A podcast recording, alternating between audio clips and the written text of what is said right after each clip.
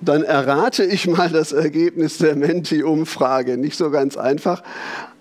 Aber was ich mir vorstellen könnte, was man mit Versuchung verbindet, ist eine Marke von Schokolade,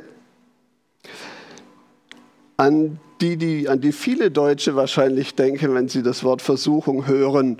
Denn es gab ja mal diese Marke, die behauptet hatte, sie sei die zarteste Versuchung, seit es Schokolade gibt. 40 Jahre lang. Ich habe ein bisschen recherchiert, ähm, wie das denn so war mit diesem Werbespruch. 40 Jahre lang war das der Werbespruch bis ähm, Anfang 2011. Da wurde er dann abgelöst von anderen Werbesprüchen.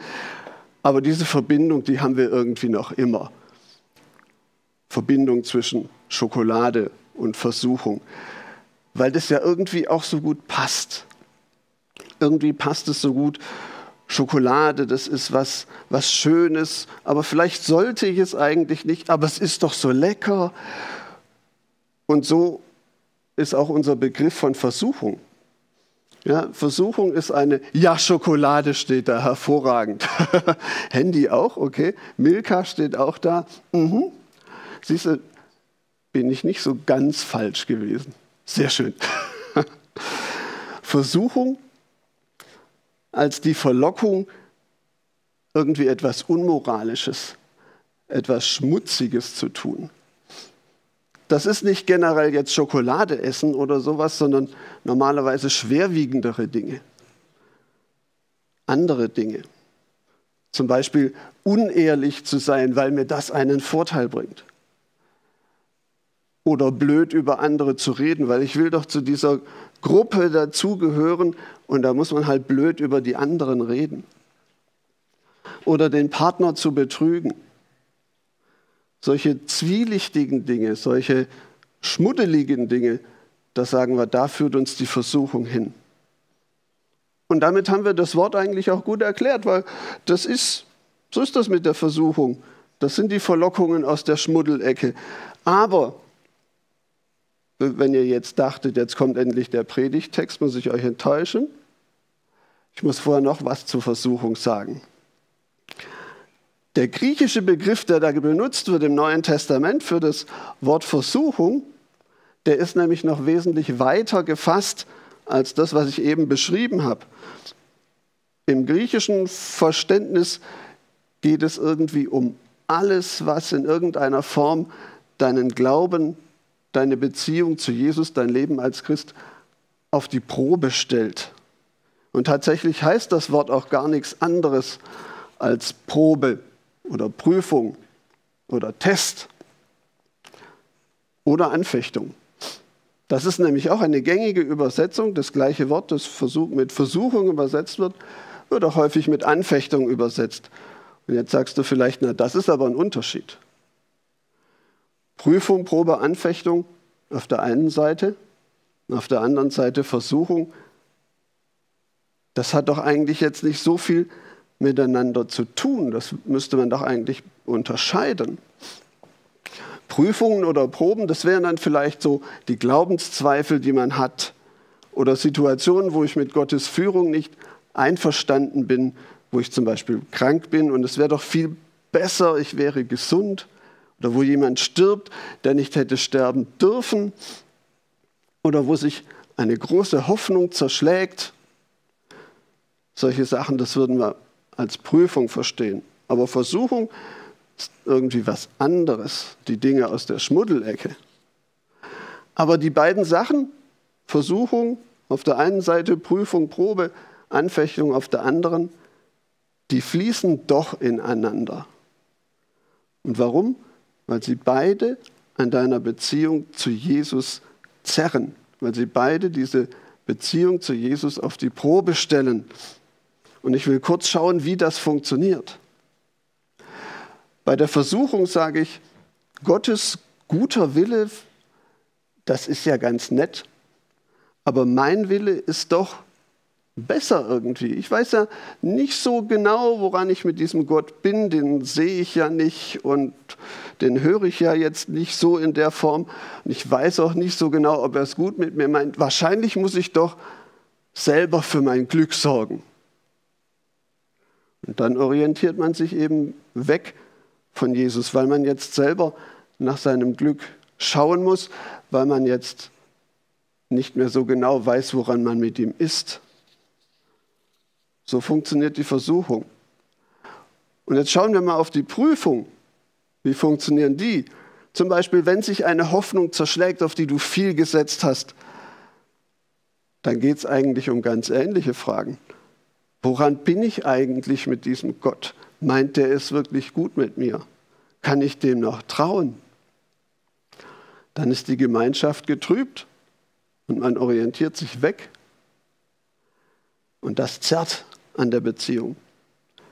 Und da sehen wir, dass Prüfungen und Versuchungen gar nicht so weit auseinander liegen, dass sie sich stark überschneiden. Und von daher macht es auch Sinn, dass das griechische Wort beides abdeckt.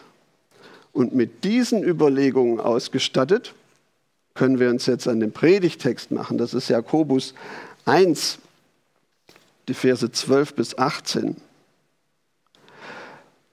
Freuen darf sich, wer auf die Probe gestellt wird und sie besteht, denn Gott wird ihm den Siegeskranz geben, das ewige Leben, das er allen versprochen hat, die ihn lieben.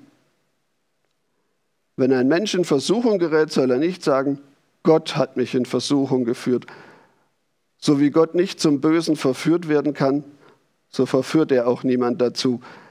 Es ist die eigene Begehrlichkeit, die den Menschen ködert und einfängt.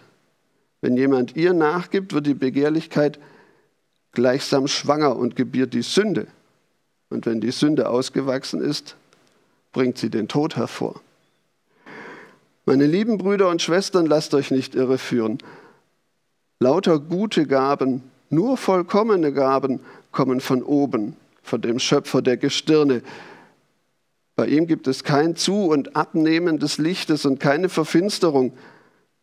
Aus seinem freien Willen hat er uns durch das Wort der Wahrheit, durch die gute Nachricht, ein neues Leben geschenkt. So sind wir gleichsam die Erstgeborenen seiner neuen Schöpfung. Habt ihr es gemerkt? Der Text beginnt im, ganz am Anfang mit dem Begriff Anfechtung, dann, oder nicht mit dem Begriff Anfechtung, das war, hatte ich noch Luther im Kopf, er beginnt tatsächlich mit dem Begriff Probe. Und ähm, macht dann mit Versuchung weiter. Aber wir wissen jetzt, so weit liegt das gar nicht auseinander. Das geht ja alles, das fließt ja alles ineinander. Was haben wir gelesen? Der Text beginnt mit einer Verheißung. Und das gefällt mir natürlich schon mal. Da wird ein Siegeskranz verheißen. Denn Gott wird ihm den Siegeskranz geben, heißt es da. Der Siegeskranz ist das ewige Leben bei Gott. Und die Sache hat jetzt aber einen Haken, denn wer kriegt denn den Siegeskranz? Derjenige, der auf die Probe gestellt wird und sie besteht. Und das sind sie jetzt, die Proben, die Anfechtungen und Versuchungen, von denen wir vorhin gesprochen haben. Wer die besteht, bekommt den Siegeskranz. Und lass mich jetzt kurz etwas dazu sagen, was mit Bestehen gemeint ist. Es geht nicht um sündlose Perfektion. Es geht nicht darum, dass es nur einen Fehler braucht und du bist raus. Bestehen heißt, dass du durch alles hindurch, Prüfungen, Versuchungen und so weiter, bei Jesus bleibst, im Glauben bleibst. Da kann viel Fallen und wieder Aufstehen dabei sein. Und davon werden wir später noch mehr hören. Vor diesem Siegeskranz liegen also diese Proben. Und bestimmt hast du dir das schon gedacht, dass mit dem Siegeskranz, das kommt aus dem, aus dem Sport. Das hat einen sportlichen Hintergrund.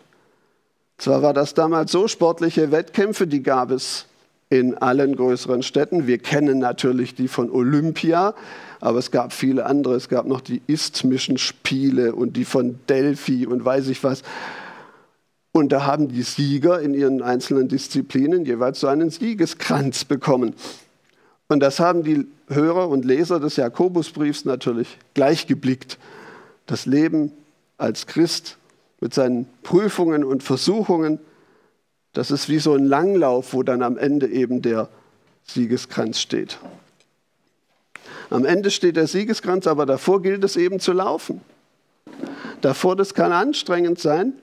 Davor muss man vielleicht beißen. Und so ist es ja mit den Prüfungen und Versuchungen. Da gibt es schon was zu beißen. Auf Kurs zu bleiben mit Jesus, das kann anstrengend sein. Wenn die Fragen da sind, warum lässt Gott das zu? Kann ich Jesus noch trauen? Meint er es wirklich gut mit mir? Muss ich nicht selber für mein Glück sorgen? Wie so ein Langlauf bei Olympia.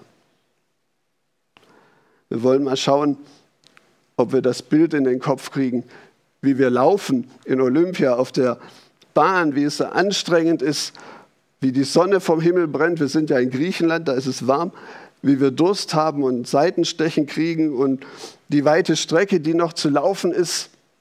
Und wir laufen und laufen. Hast du das Bild?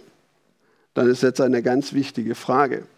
Wenn das ein Bild ist für die Versuchungen und Anfechtungen und so weiter, wie bauen wir da jetzt Gott ein in dieses Bild? Wie passt er da rein?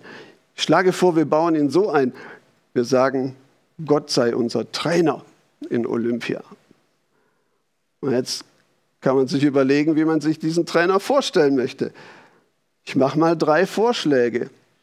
Erstens könnte dein Trainer so sagen, ha, jetzt möchte ich mal sehen, wie der so richtig zusammenklappt auf der Bahn. Und wenn er doch gar zu gut über die Runden kommt, dann gehe ich an die Bahn runter und stelle ihm ein Bein. Das ist die Kategorie Fiesling. Eine zweite, eine zweite Möglichkeit, er könnte sagen, okay, ja, der soll jetzt mal laufen da, sein Rennen und da habe ich ja Zeit, endlich mal eine Currywurst essen zu gehen und er geht dann an die Wurst, dreht sich rum, geht an die Würstchenbude, trifft einen Kollegen, hält ein Schwätzchen und kriegt überhaupt nicht mit, was du da auf der Bahn machst. Das ist die Kategorie komplett desinteressiert. Und dann habe ich noch den dritten Typ zur Auswahl. Der dritte Typ, der wünscht sich nichts sehnlicher, als dass du ans Ziel kommst. Der studiert jede deiner Bewegungen, der fiebert mit und der feuert dich an und dann geht er runter an die Bahn und reicht dir noch eine Flasche Wasser hin. Ich weiß jetzt nicht, ob das bei Olympia erlaubt war, aber der macht das. Das ist die Kategorie voll mit dabei. Wie stellst du dir jetzt deinen Trainer in Olympia vor? Oder gehen wir wieder aus dem Bild raus, wie stellst du dir Gott vor in deinen Anfechtungen und Versuchungen? Ist Gott der Fiesling? Oder ist er der total Desinteressierte? Oder ist er voll mit dabei, voll auf deiner Seite, voll für dich da? Was ist Gottes Charakter? Und da finde ich jetzt einiges im Predigtext, was, was mich auf den Charakter Gottes und auf sein Verhalten hinweist. Vers 13 geht das zum Beispiel los. So wie Gott nicht zum Bösen verführt werden kann, so verführt er auch niemand dazu. Mit anderen Worten, es ist nicht Gottes Absicht, dass du in der Versuchung oder in der Anfechtung zu Fall kommst. Darauf legt er es nicht an. Er will dich nicht fallen sehen. Er gehört nicht zu der Kategorie Fiesling. Oder schauen wir auf einen anderen Vers, Vers 17, der sagt, lauter gute Gaben, nur vollkommene Gaben kommen von oben. Gott möchte dich mit dem Besten ausstatten. Das klingt nach einem Gott, der auf deiner Seite steht, der, der mit der Wasserflasche kommt, und in Vers 17 geht es dann auch noch weiter. Da fing das ja an, lauter gute Gaben, nur vollkommene Gaben kommen von oben, von dem Schöpfer der Gestirne. Bei ihm gibt es kein Zu- und Abnehmen des Lichtes und keine Verfinsterung. Der Schöpfer der Gestirne ist eigentlich im Text der Vater der Lichter oder der Vater des Lichts, wie Luther das übersetzt.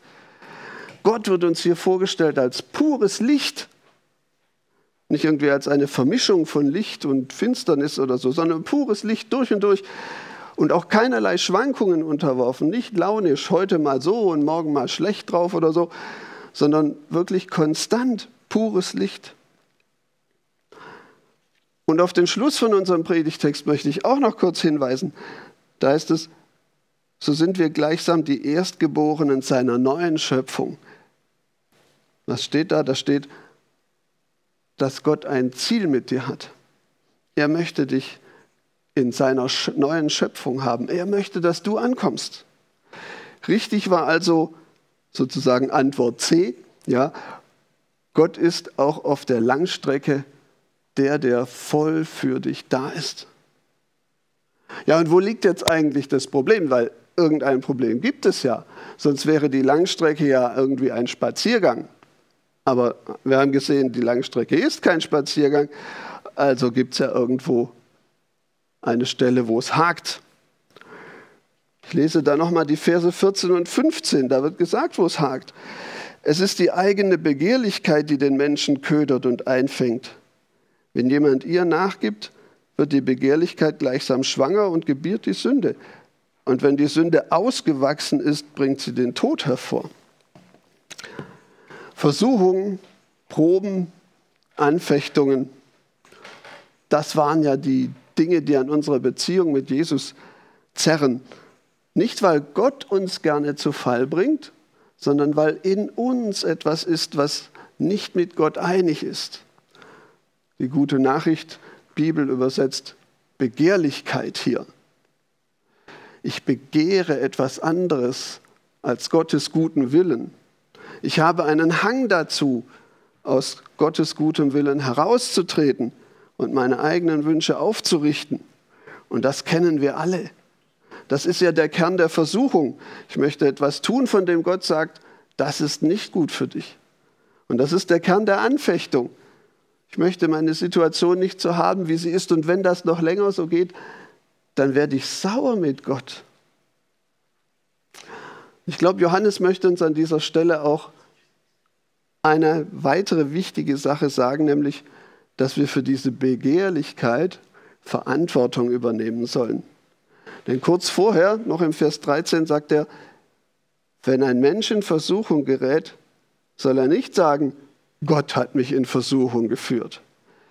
Ich will sagen, er soll nicht die Verantwortung für all die Schwierigkeiten auf der Langstrecke einfach auf Gott abschieben. Ich kann nichts für irgendwas, ich bin nur das Opfer von Gottes übermächtiger Versucherei. So soll er nicht sagen, sondern er soll sehen, er hat Anteil an dem Problem und um den Anteil soll er sich auch kümmern. Das ist seine Aufgabe. Und da komme ich zu was zurück, was ich vorher schon gesagt habe. Und weil es so wichtig ist, ähm, bringe ich es nochmal. Es geht nicht um die Frage, ob ich einmal in meinem Leben einer Versuchung nachgebe oder einmal in meinem Leben mit Gott sauer bin, sondern es geht um die Frage, was sich auf der langen Strecke tut. Wohin entwickelt sich mein Leben? Was reift in meinem Leben heran? Reift mein Leben zum Siegeskranz hin oder reift mein Leben in die andere Richtung? Da habe ich was bei C.S. Lewis gefunden. Das habe ich mir, das habe ich vor Jahren gelesen und es ist mir irgendwie so im Gedächtnis geblieben und es passt genau an diese Stelle. C.S. Lewis beschreibt diesen Vorgang, von dem ich gerade gesprochen habe, in Pardon, ich bin Christ, in dem Buch, beschreibt er ihn so. Jedes Mal, wenn du eine Entscheidung triffst, veränderst du ein bisschen deinen inneren Kern, den Teil der Entscheidungen trifft. Über dein ganzes Leben betrachtet, mit deinen unzähligen Entscheidungen, veränderst du diesen Kern entweder in ein himmlisches Geschöpf oder ein höllisches Geschöpf. Entweder in ein Geschöpf, das in Einklang ist mit Gott, seinen Mitgeschöpfen und sich selbst, oder in eines, das mit Gott, seinen Mitgeschöpfen und sich selbst im Krieg lebt. Was reift bei dir aus? Das Gottvertrauen, die Freude an Jesus, die Gemeinschaft mit dem Heiligen Geist? oder die eigenen Wege, die Unversöhnlichkeit gegen Gott und Menschen, die Bitterkeit. Es ist natürlich jetzt nicht schwer zu erraten, was Gott sich wünscht. Er wünscht sich, dass das Erste ausreift. Er wünscht sich, dass der Weg mit ihm bei dir ausreift. Und jetzt denk noch mal daran, er steht auf deiner Seite. Es ist bei Gott nicht ein frommer Wunsch, dass all das Schöne bei dir ausreift, sondern er bietet dir seine guten und vollkommenen Gaben an, um dich zu unterstützen. Ja, wie kommst du jetzt daran? An die Unterstützung Gottes. Diese Frage wird uns die nächsten zweieinhalb Stunden beschäftigen. Nein, natürlich nicht. Nur eine Sache, eine Sache wollte ich dazu erwähnen, weil das ist mir in der Vorbereitung so über den Weg gelaufen und ich habe gedacht, ja, das ist jetzt der Punkt, der hierher gehört. Und dieser Punkt ist das Gebet. Vor allem in den Psalmen habe ich das gemerkt, da finden wir auf Schritt und Tritt, wie Menschen ihre Versuchungen und ihre Anfechtungen vor Gott ausbreiten, ihre Frustration mit Gottes Wegen zu ihm bringen und wie sie dann auch Gottes Hilfe in Anspruch nehmen. Die Krönung davon ist für mich Psalm 51, 12. Gott schaffe mich neu. Gib mir ein Herz, das dir völlig gehört und einen Geist, der beständig zu dir hält. Hier wünscht sich einer, David, ein Herz und einen Geist, mit denen, mit denen er die Proben bestehen kann. Und er geht mit diesem Wunsch nicht zu sich, in sich hinein und versucht sich jetzt zu motivieren und so, sondern er geht jetzt zu Gott persönlich und sagt, du kannst mir das geben. Das ist die richtige Adresse. So kann man das machen. Und das kannst auch du so machen. Wenn du merkst, dass in dir etwas heranreift, das nicht gut ist, das dich von Gott wegtreibt, dann erinnere dich daran, dass er ja auf deiner Seite steht und bitte ihn um seine Hilfe. Von ihm kommen gute und vollkommene Gaben. Amen. Wir werden jetzt eine Zeit der Stille haben, wo wir über das nochmal nachdenken können.